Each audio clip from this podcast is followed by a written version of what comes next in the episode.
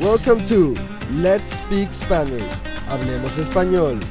Your podcast based on the 24 level system to Spanish fluency on letspeakspanish.com. And now your host from the Fu International Academy in Tenerife, Juanjo.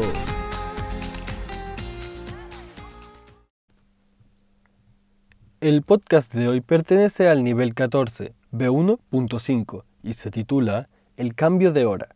Tu objetivo para hoy es dar consejos y opiniones. Aprenderás también el uso del indicativo o del subjuntivo con verbos de pensamiento, verbos de influencia y voluntad con infinitivo o subjuntivo. Vamos allá. ¿Qué tal, queridos estudiantes? En este podcast os voy a contar cómo nos afecta el cambio de hora. Para mucha gente el hecho de estar una hora más en la cama no resulta beneficioso. Sin embargo, a mí no me importa que nos pasemos un ratito más acostados. A mi mejor amiga no le gusta nada. Se despierta muy irascible. Yo le aconsejo que desayune bien y que se dé una ducha antes de salir de casa. No hay quien hable con ella por las mañanas. Muchos expertos opinan que esos 60 minutos de más o de menos marcan una gran diferencia en distintos aspectos de la vida.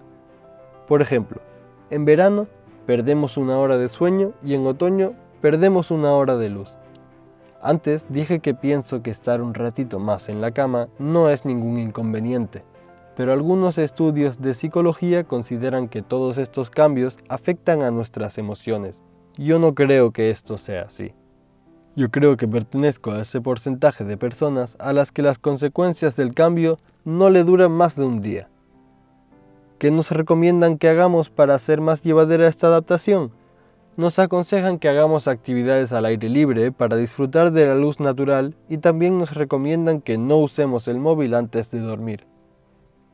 Yo recomiendo poner la alarma una hora antes para recuperar una hora de luz. es broma. Uso del indicativo o del subjuntivo con verbos de pensamiento. Escucha los siguientes ejemplos sacados de la locución antes de empezar con la gramática. Muchos expertos opinan que esos 60 minutos de más o de menos marcan una gran diferencia. Algunos estudios de psicología consideran que todos estos cambios afectan a nuestras emociones. Yo no creo que esto sea así. Los verbos de pensamiento. Los verbos de pensamiento son los verbos que utilizamos cuando queremos expresar una idea o un sentimiento que se hacen con la mente. Aquí tienes algunos.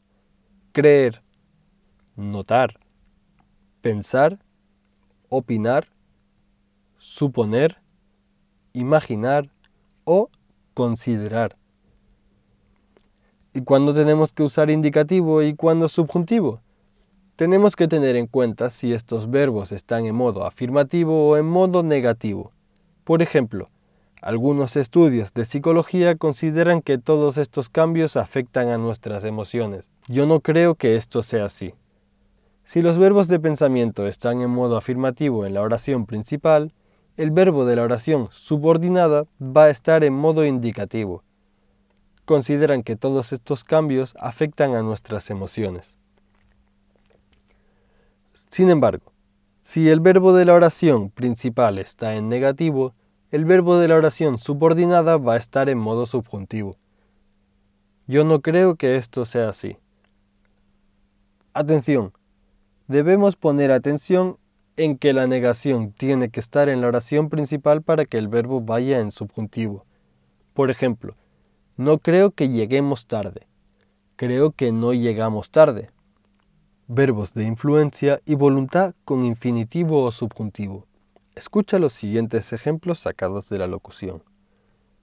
No me importa que nos pasemos un ratito más acostados. Yo le aconsejo que desayune bien y se dé una ducha. ¿Qué nos recomiendan que hagamos para hacer más llevadera esta adaptación?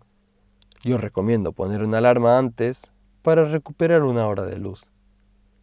Los verbos importar, aconsejar o recomendar son verbos de influencia y o voluntad. Otros verbos son desear, preferir, rogar o prohibir. Como has podido escuchar en los ejemplos, usamos los verbos de influencia y o voluntad en infinitivo si tienen un mismo sujeto.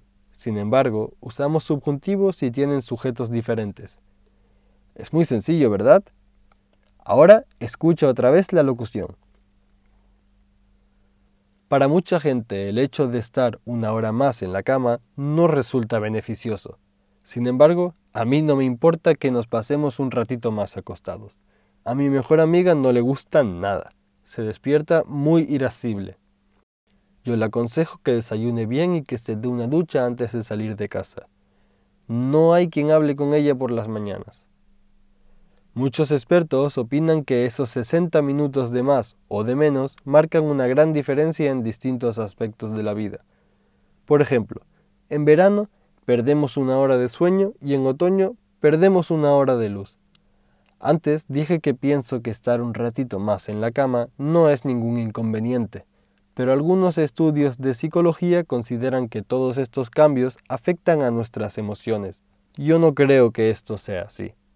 Yo creo que pertenezco a ese porcentaje de personas a las que las consecuencias del cambio no le duran más de un día. ¿Qué nos recomiendan que hagamos para hacer más llevadera esta adaptación? Nos aconsejan que hagamos actividades al aire libre para disfrutar de la luz natural y también nos recomiendan que no usemos el móvil antes de dormir. Yo recomiendo poner la alarma una hora antes para recuperar una hora de luz. es broma. Y hasta aquí nuestro podcast de hoy. Puedes encontrar más información en nuestra transcripción. Un saludo a todos y a todas y hasta pronto. This podcast belongs to the 24 level system to Spanish fluency. To get more information and the full transcript of this episode, head over to our website at letspeakspanish.com. Thank you for listening and hasta la próxima.